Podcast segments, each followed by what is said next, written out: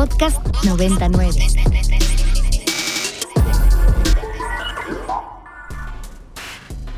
Transmisión especial. Transmisión especial. Transmisión especial. Orivero 90.9.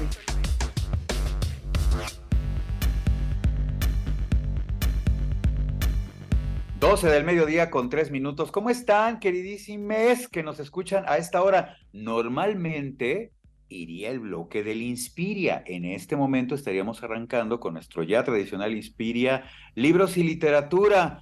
Pero ¿qué ocurre, queridos? Bueno, rápidamente les cuento. Ayer tuve un pequeño accidente, nada muy grave, pero el punto es que este programa queda pendiente para dentro de unas semanas que vamos a regresar del blackout y se los presentaremos con enorme gusto a todos ustedes. Y hoy quiso el universo que una coyuntura ominosa bajara para inundar los periódicos y la fuente cultural. De acuerdo a eso, mi queridísima Caterina Sicardo, que ya se encuentra en la cabinita real allá en el campus Santa Fe, se diseñó en friega junto con un servidor, pero en realidad es responsabilidad absoluta de mi querida Eka, un programa especial para hablar de un gran escritor que el día de hoy pues ha dejado este plano. Querida Caterina, ¿cómo estás, Mieka? Buen día. Hola, Lalo. Así es, pues nos levantamos con una noticia que retumbó y destrozó nuestros corazones lectores, ¿no? Muy temprano me desperté y vi llena de imágenes, noticias de todos los diarios de Milán Kundera había fallecido alrededor del mediodía, ahora París, el 11 de julio.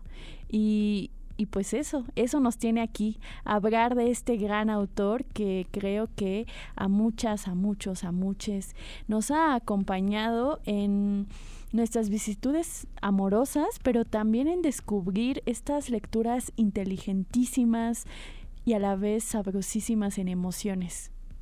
Justamente una forma muy particular de rascar en el interior de la condición humana es materia de la escritura de Milán Kundera y una de las formas también muy inteligentes de abordar la diversidad de la vida y su complejidad. Mi querida Eka, amigues que nos escuchan en este momento, como siempre un gusto enorme recibirles. Tenemos ya en la cabinita virtual de este programa especial al querido Adán Ramírez Serret, ustedes ya lo conocen, es colaborador de diversos medios, anda por allá en el noticiario de Denis Merker, colabora también para Televisa en diversas eh, eh, emisiones y es además un muy buen amigo y un hombre enteradísimo, un verdadero gran lector y admirador de Milán Kundera. Mi querido Adán, ¿cómo estás? Buena tarde. Hola queridísimo Lalo, hola Ekaterina. Pues sí, con esta terrible noticia que amanecimos triste, pero a la vez feliz por haber eh, heredado esa herencia hermosísima que es la literatura, los libros de Milán Kundera, tanto sus novelas como sus relatos, sus ensayos y su obra de teatro, creo que marcaron una generación e hicieron también lectores, no una forma de leer, pero bueno, así que estoy feliz y contento y sobre todo muy alegre de platicar con ustedes. Muchas gracias, mi querido Adán. ¿Qué podríamos en principio, ahora sí que para abrir boca, decir de la importancia nodal de Milán Kundera? Sí estamos hablando, mi querido Adán, de un autor que tenía una pluma como muy singular, ¿no? Claro, claro. Sí, yo creo que hablar de Milán Kundera es hablar de un estilo muy particular que significa eh, la reflexión literaria. Creo que las novelas de Kundera no son novelas donde simplemente se cuente una anécdota eh, cargada de un estilo muy particular, que eso por supuesto que está, ¿no? Pensemos en la broma, eh, es un, un, estilo, una prosa poética muy potente. Él escribe en checo, esta lengua que se retomó con los países comunistas en algún tiempo en Checoslovaquia o en República Checa se escribió en alemán. Entonces él retoma mucha poesía checa y consolida una prosa muy particular que al español está muy bien traducida, por cierto. Eso por un lado está, están anécdotas muy fuertes, pues a justamente la República Checa o Checoslovaquia, cuando vivió allá, le tocó una época de la historia muy particular, ¿no? Entre dos monstruos, entre Occidente, eh, Alemania, entre estos países muy potentes, Francia y Rusia, ¿no? Que aplastó en muchos sentidos esta parte. Pero lo más importante, creo, de Milán Kundera no son estas dos cosas que pueden estar en autores del tamaño de Sandor Maray, por ejemplo, sino creo que lo más importante que nos causa Kundera como lectores es que allá adentro hay una reflexión y hay un diálogo y una serie de preguntas que nos hace al lector con lo que está sucediendo. Eh, creo que Milán Kundera invita o hace obligatorio que no seas un lector pasivo, que resignifiques con él qué es lo que está pasando y por qué están sintiendo eso los personajes. Digamos que es un autor que se nos mete bastante a nosotros como lectores y no somos nosotros como pasaría, por ejemplo, en Chekhov, quienes concluimos la obra y donde el relato se termina de hacer en nosotros, sino Kundera nos habla un rato y nos dice qué es lo que está sucediendo, qué es el amor, qué sentían los personajes, qué era la vida política en ese momento, para discutirlo con nosotros, darnos un muy brillante, informadísimo y culto punto de vista, para ahora sí dejarnos a nosotros resolver eso. Es decir, nos trata como lectores muy inteligentes todo el tiempo, Kundera, lo cual es bastante halagüeño y sobre todo si eres alguien que te estás formando, ¿no?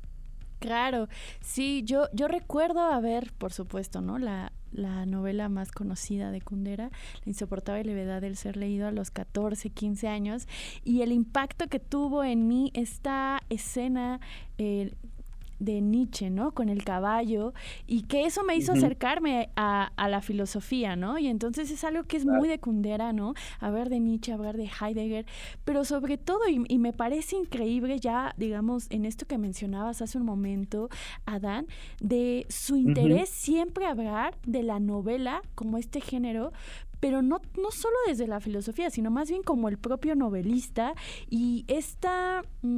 ¿cómo decirlo?, revaloración que hacía de la imitación, ¿no? O sea, él decía como la originalidad no significa dejar de imitar a los grandes, ¿no? Entonces, la importancia de Cervantes para él, y, y Kundera decía como, sí, eh, Descartes inventó la modernidad, pero también Cervantes. Claro, por supuesto. No sé si querías decir algo, querido Lalo. No, bien, le estaba acompañando el comentario de Eka reflexionando precisamente en eso, Adán, que se trata de un autor con muchas capas.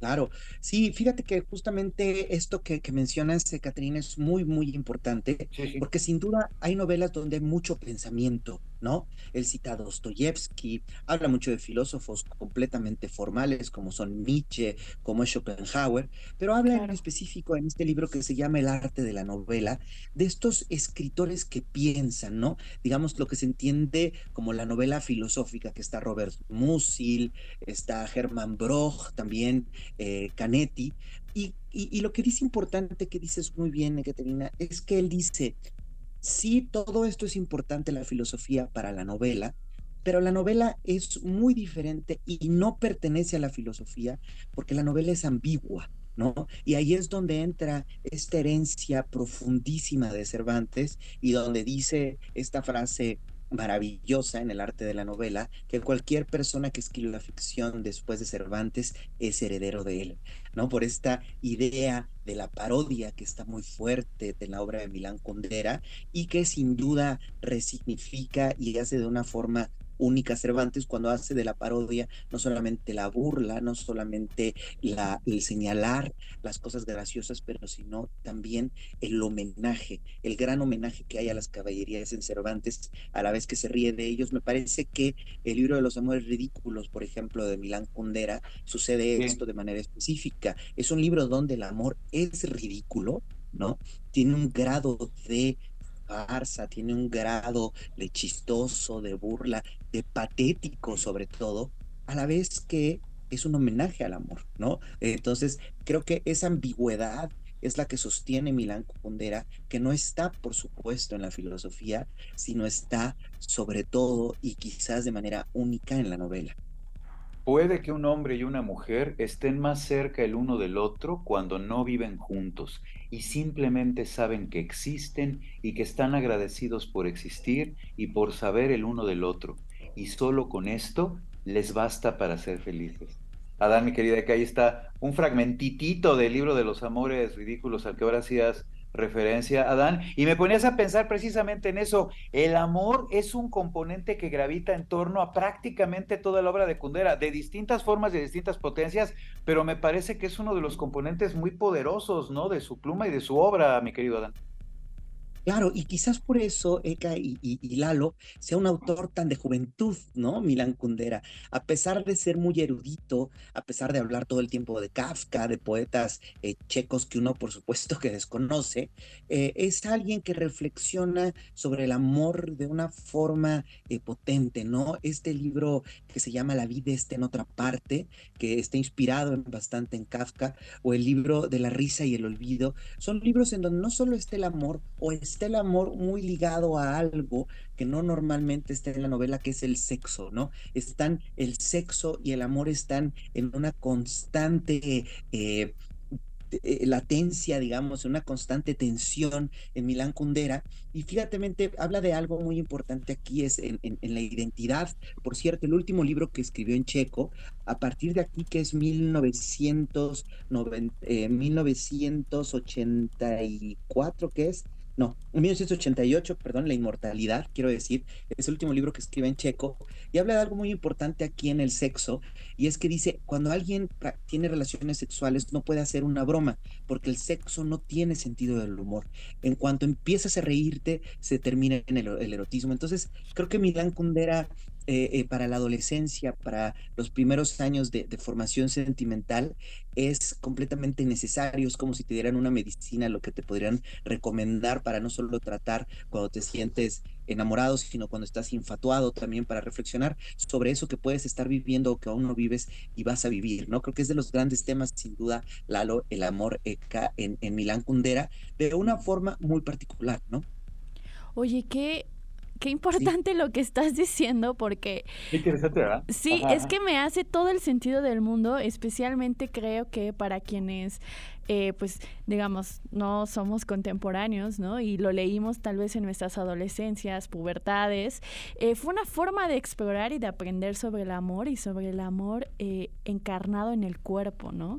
Que creo que es lo que Milán Kundera nos presenta y tiene que ver con todo el contexto en el que él también perteneció y que creo que hacer de la sexualidad algo tan central en sus novelas nos da ¿cómo decirlo? Nos da pistas del momento en el que estaba.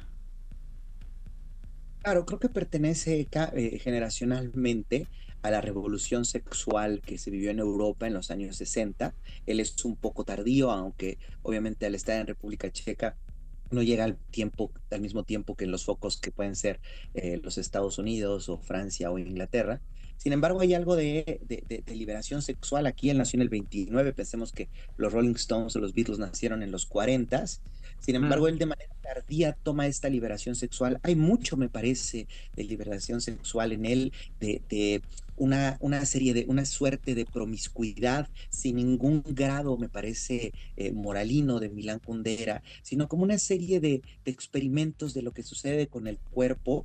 Y eh, recuerdo una, una eh, este, escena muy particular, y aquí Milán Kundera creo que es el gran novelista que a todos nos encanta, que cuando tomas en la insoportable levedad del ser, está con su amante, de repente él recuerda que tiene que ir a ver a, su pareja, digamos, eh, formal, y eh, mientras está teniendo sexo con su amante, ve el reloj y su amante se da cuenta de que él ve el reloj y luego se lo cobra de cierta forma. Es decir, creo que en Milán Kundera está eh, eh, todo este melodrama normalmente que envuelve al amor en la novela rosa, está visto aquí de manera práctica y creo que cuando eres una persona en formación, eso te sirve mucho porque está mucho más cerca de lo que vives o vas a vivir que de esas grandes historias de amor que, bueno, son un tanto más complicadas en la vida real claves muy útiles las que nos has compartido, mi querido Adán, para comprender mejor y disfrutar la obra de Milán Kurdera. Que bien, queridísimos Inspires, que en este momento nos escuchan, queridísimos que nos están oyendo en este programa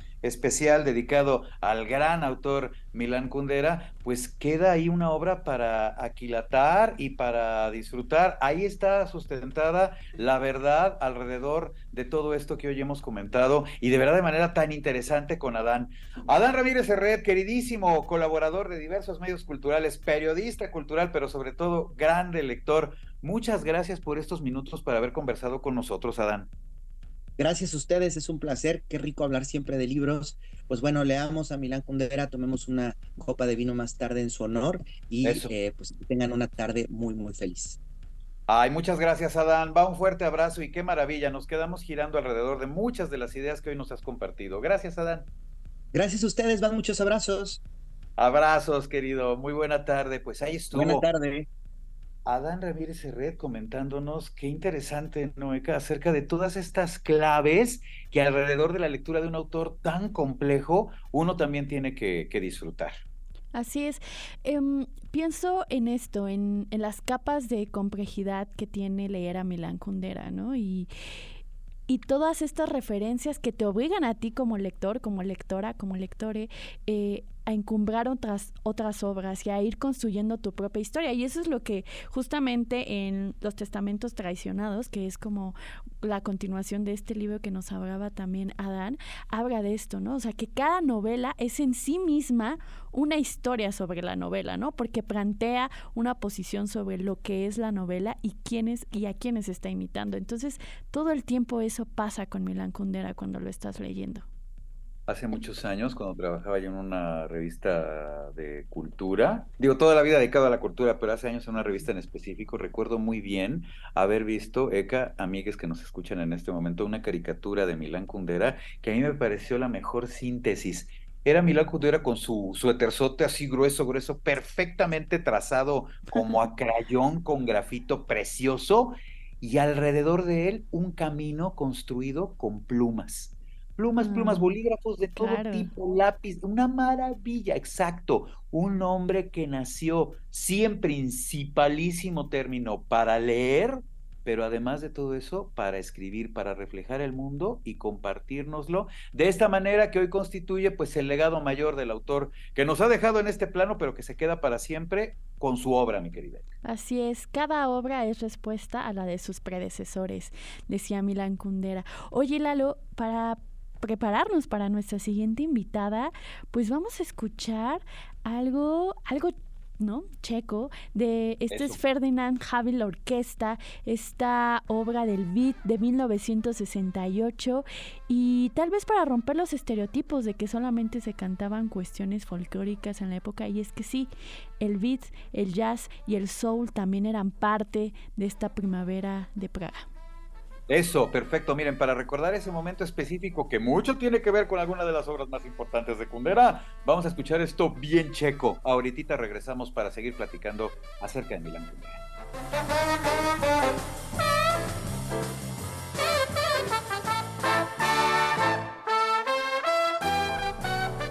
12 del mediodía con 22 minutos. Yo no sé si ustedes se han dado la vuelta alguna vez a República Checa o han tenido oportunidad de mirar eh, las construcciones de ese lugar, toda la atmósfera y el carácter que tiene ese grande país y esa ciudad en específico maravillosa, loquísima, que es Praga. Pero bueno, entre otras cosas, ello se refleja, sí, por supuesto, en la obra de Milán Culdera, el autorazo al que el día de hoy le estamos dedicando este especial, pero también en estos tonos musicales muy bien seleccionados, mi queridísima Eka, que me acompañas el día de hoy en este especial.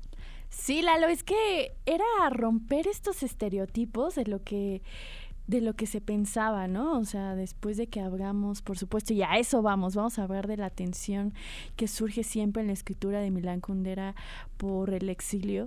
Eh, creo que los estereotipos musicales también, también van por ahí un poco, ¿no? Pensar que solamente se hacía cierta música folclórica y en realidad también se estaban haciendo soul, jazz y estos ritmos allá, a través de lo que acabamos de escuchar de la Ferdinand Halvin and His Orquesta y escuchamos My Beats. Y esta obra justamente es de 1968, un año crucial, crucial, crucial en el mundo y también para Milán Kundera.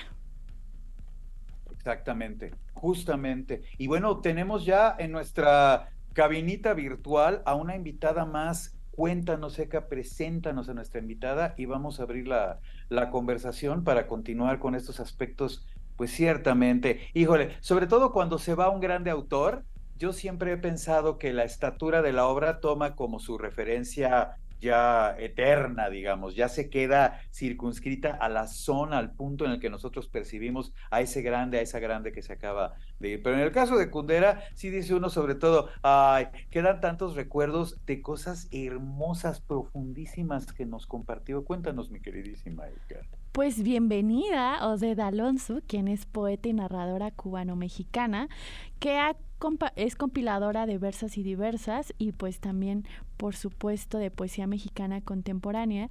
Y queridísima Odette, te damos la bienvenida. Pues preguntándote, eh, esto que hablaba hace un momento, la tensión siempre latente de la escritura de Milán Kundera, quien en el 75 tuvo que salir exiliado a Francia después de eh, pues, la invasión soviética a su a su región natal. ¿Cómo estás, Odette? Bienvenida. Hola, buenas tardes, Seca y Eduardo. Muchísimas gracias por la invitación. Estoy muy, muy contenta de estar aquí con ustedes y precisamente hablando de Condera, que es un autor mm, para mí fundamental, o sea, como, como persona, como individuo, un autor fundamental en mi formación lectora y, de escritura después, y que fue, me atrevo a decirlo, una de esas figuras trascendentales en, el caso, en el ambiente cubano de los finales de los 80, principios de los 90, eh, porque traía un mensaje que hasta ese momento nosotros, los cubanos de entonces, no habíamos recibido de esa manera. O sea, nos develaba una serie de cosas y nos hacía eh, entender que lo que estábamos viviendo nosotros en la isla era muy parecido a lo que habían vivido en otros países que formaban parte de aquello que se llamó el campo socialista o, también que le decían Europa del Este. Sí, hablando de esta, mm, acá de hablar de Europa del Este, justamente algo que Milán Kundera era súper crítico era con este, este término, ¿no? Em, no le gustaba y siempre lo peleó peleaba por otra idea de Europa y esta tensión que hay en su escritura a partir del exilio puede entenderse también de en las dos lenguas en las que escribió que fue checo y después tardó muchos años en volver a regresar al checo y escribió en francés, que fue justo eh, pues el país que lo recibió Francia. Eh, yo quería preguntarte, Odette, acerca de esto, ¿cómo observas el exilio en la obra de Milán Kundera?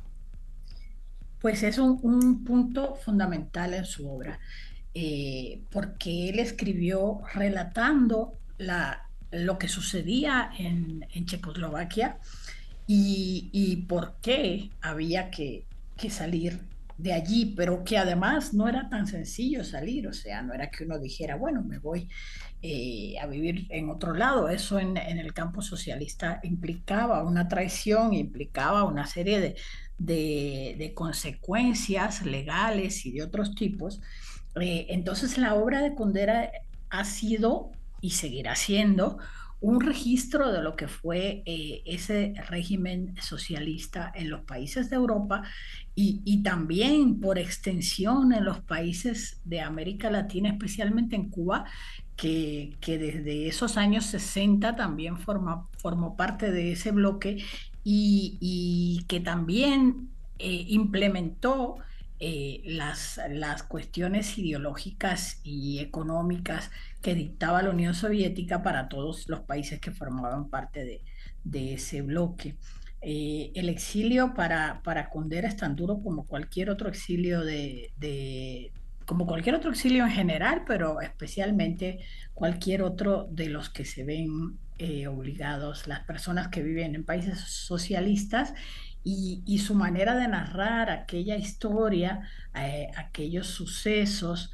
Eh, por ejemplo, yo al menos me enteré de, la invasión soviética a Checoslovaquia en el año 68 que tú comentabas y del marzo de París por la, en las páginas de Milán Kundera, porque eso como parte de, del campo socialista, pues en Cuba ni se habló de ese tema porque era como uno de los temas prohibidos, que la juventud de un país socialista se hubiera sublevado en contra del gobierno o reclamando eh, algunas demandas, era algo que, que en Cuba se, se, ocultó todo el tiempo. Entonces yo eh, tuve noticia de esos hechos o confirmación, porque tal vez sí había algunos rumores que nos hacían llegar eh, eh, esas noticias por las páginas de Kundera.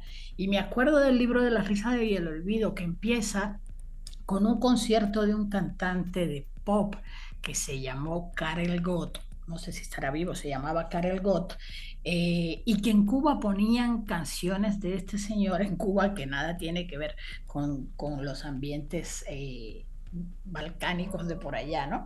Eh, y, y, este Karel Gott, en las primeras páginas del libro de la risa del olvido, habla está en un concierto en el cual hay que fingir que se está contento y atrás de todo esto está eh, las orientaciones del Partido Comunista que decía que había que disociar eh, hacia ese lado más como simple, como alegre, las, las tensiones que había en, en el mismo país. Odette, con el gusto de recibirte el día de hoy en la cabina y de estar comentando todos estos temas tan interesantes, tan profundos contigo, pensaba, además del exilio que ya muy bien colocaba al centro de la mesa de discusión este mediodía, el amor y el sexo son también componentes únicos dentro de la obra de Kundera. ¿Cómo los miras tú en tanto su lectora, en toda esta diversidad y profundidad? Pues sí, por supuesto, eh, La insoportable levedad del ser, que es uno de los libros fundamentales de, de Kundera, trata estos temas del amor, el enamoramiento, el sexo, el, erotismo, y, siempre con esa visión rebelde de, no la pareja establecida del amor romántico que nos hacían, que nos habían inculcado desde siempre, sino una pareja diferente, una mujer además empoderada que, que tiene el control de su vida o pretende tenerlo, y que, y que logra establecer estos parámetros para su relación con, con sus compañeros de amor. Y, pero además e, ese tema está eh, un poco en todos los libros de Kundera, o sea, ahí habitando eh, e, esas páginas y, y, poniendo puntos sobre lo que es la vida de pareja en el medio de la vida general de, de los personajes que, que habitaban eh, estos libros. Eh, el libro de los amores ridículos, por ejemplo, que, que, nos decía que el amor casi siempre va a ser cursi, eh, como decía también Pessoa, que las cartas de amor siempre serán ridículas, y, y un poco burlarse y un, poco también legitimar esa posibilidad de, de, lo cursi, de lo quiche, del ridículo dentro de, de las relaciones amorosas. Claro, sí, y este espíritu rebelde eh, que se ve, en, de que ya hablamos, ¿no? Desde Adán, sobre el amor y el sexo en la obra de Milán Kundera, también se posiciona sobre eh, los posicionamientos de Milán Kundera acerca de creer que no había escritores de derecha ni de izquierda, o sea, además bien de no plantearse desde sus novelas en estas posiciones y hacer una crítica global, ¿no? Y, y eso se relaciona con su propia vida, es decir, recordar que en el 68 con la invasión soviética, él también se, se, separa, es crítico y me llama mucho la atención, Odette, que tal vez nosotros como mexicanos, este, pues no tenemos esta misma lectura que tú, pero el impacto que tuvo para ti la lectura de Milán Kundera, de enterarte de estos actos políticos a través de estas letras, ¿cómo ha sido para ti que, que viviste en Cuba, eh, pues el encuentro con la obra de Kundera? Pues fíjate que esta mañana cuando me desperté, que lo primero que, que, recibí fue, fue la noticia a través de las redes sociales, que ahora estamos todo el tiempo conectados. Eh, me asombraba mucho oh, ver cómo tantos eh, compatriotas, especialmente los que viven fuera de Cuba, eh, referían la importancia de Kundera para sus propias vidas y sus propias experiencias lectoras y de escritura. Eh, para, para nosotros, te digo, fue, fue fundamental. Yo comentaba eh, esta mañana en Facebook que, recuerdo la primera vez que tuve un libro de Kundera en la mano, que fue precisamente el libro de la risa y del olvido. Me lo prestó un amigo, pero con, eh, en unas condiciones como de clandestinaje. Él sacó de su bolsa un libro que estaba forrado con papel periódico y me dijo, tienes que leerte este libro esta noche porque mañana tengo que, regresarlo. Y así eran muchos libros dentro, dentro del canon eh, de, las permisiones de la, de la política cultural de la Revolución Cubana. Pero uno de, esos autores eh, prohibidos era precisamente Milán Kundera. Y lo era por esto que te digo, porque, porque él criticaba en sus obras una forma de gobierno y, una cuestión ideológica que era lo mismo que, imperaba en Cuba. Yo recuerdo haber leído La broma eh, un tiempo después del libro de la risa y del olvido. Y en la broma hay toda una representación farsesca desde un instituto cultural, eh, hay como un carnaval que es una celebración de, del socialismo y, de, y del patriotismo, y, y, en el momento en que lo leía eran libros que uno subrayaba completamente, prácticamente todo, porque esa misma política cultural era la que había en Cuba. O sea, eh, esos mismos especie de carnaval de celebración de, de, la patria, la revolución y el socialismo eran muy parecidos. Entonces, eh, ese, ver esa representación nos ponía a, los lectores que lo hacíamos además clandestinamente en una posición de descubrir que, en otros lugares sucedía más o menos lo mismo y, de entender una serie de cosas que llevaban al fin y al cabo, como pasó con Kundera, eh, a la idea de, abandonar el país y, y, residenciarnos pues, en otros lugares donde pudiéramos ejercer una libertad que no teníamos. O sea, eh, Kundera nos enseñó no la libertad, sino la falta de libertad y la necesidad de hallar camino para encontrar esa posibilidad de ser libres.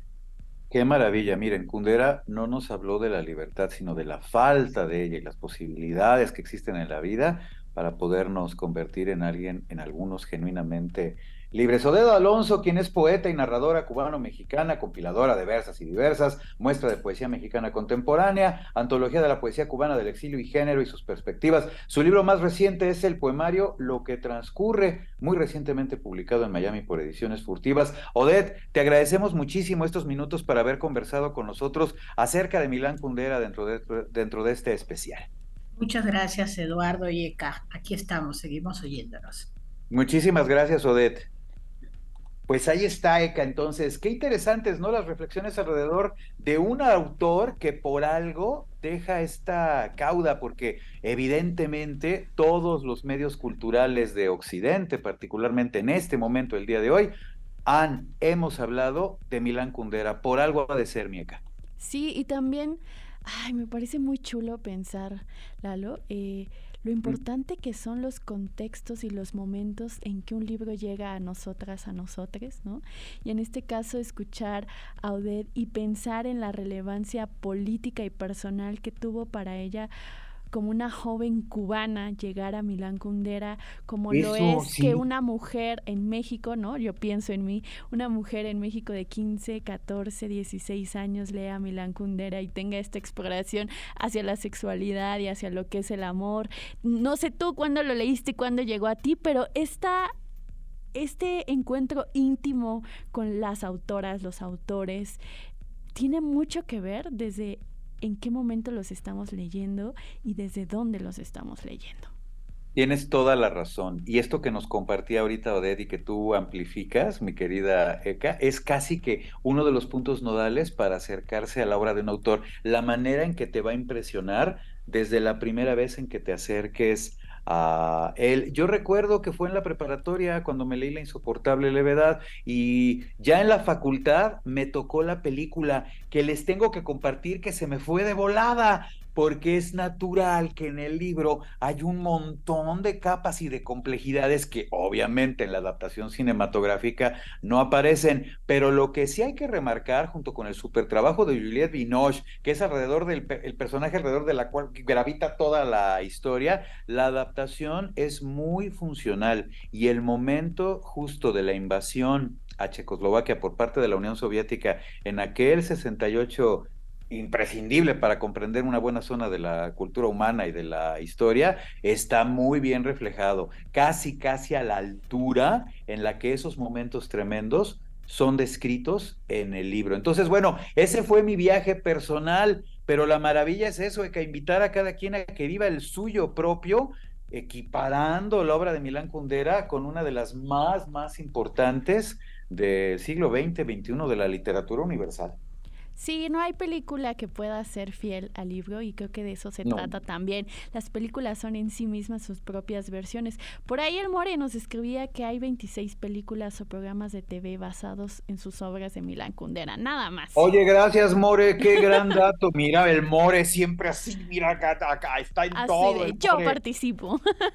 pues Oye, mi More, muy bien. Oye, 26, qué bárbaro. Sí que dio para la industria Milán Kundera, ¿eh? Así es. Oye, vamos a escuchar otra rolita, Lalo. Es Divini Pain de Metron. Es de 1971. Este grupo también checo. Eh, digamos, era bastante indie en su época.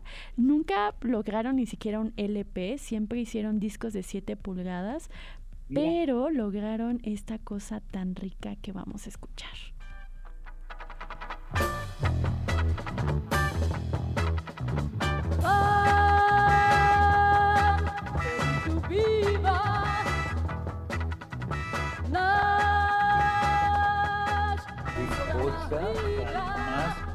Poderosamente chida, tan poderosamente checa, y es que de verdad, ¿eh? uno de los países más enloquecidos que he conocido en la vida y de las ciudades en singular más increíbles ha sido Checoslovaquia, así en general, bueno, República Checa y Praga en particular. ¿Qué estábamos escuchando, mi queridísima Eka? Estábamos escuchando Metronom de, híjole, seguro lo voy a pronunciar mal, disculparán mi checo, de Divini Pan, no sé cómo se pronuncia, de 1971. Ahorita nos va a hablar alguien de la comunidad checa de quienes nos escucha para no decirnos, no, mal pronunciado. Perdón, sí, pues más bien si hay alguien ahí de la comunidad checa, agradeceríamos un montón que nos digan pues la correcta pronunciación de el ridículo que acabo de hacer en Ay, No, está súper bien. ¿Cómo se llama? ¿Cómo se llama, dices?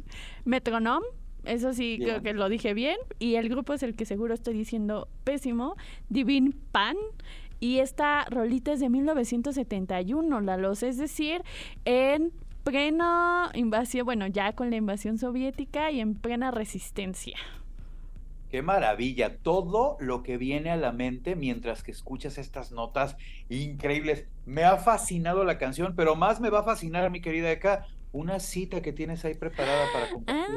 Ah, sí, pues creo que eh, hablábamos de lo importante que es la sexualidad, el sexo, el cuerpo encarnado en las novelas de Milán Kundera. Justamente tengo una cita de la inmortalidad y va así. De muy joven era pudoroso y trataba de estar a oscuras al hacer el amor. Pero en la oscuridad tenía los ojos abiertos de par en par para ver al menos algo, gracias al débil rayo que se filtraba por la persiana. Después, no solo se acostumbró a la luz, sino que la requería. Cuando comprobaba que su acompañante tenía los ojos cerrados, la obligaba a abrirlos.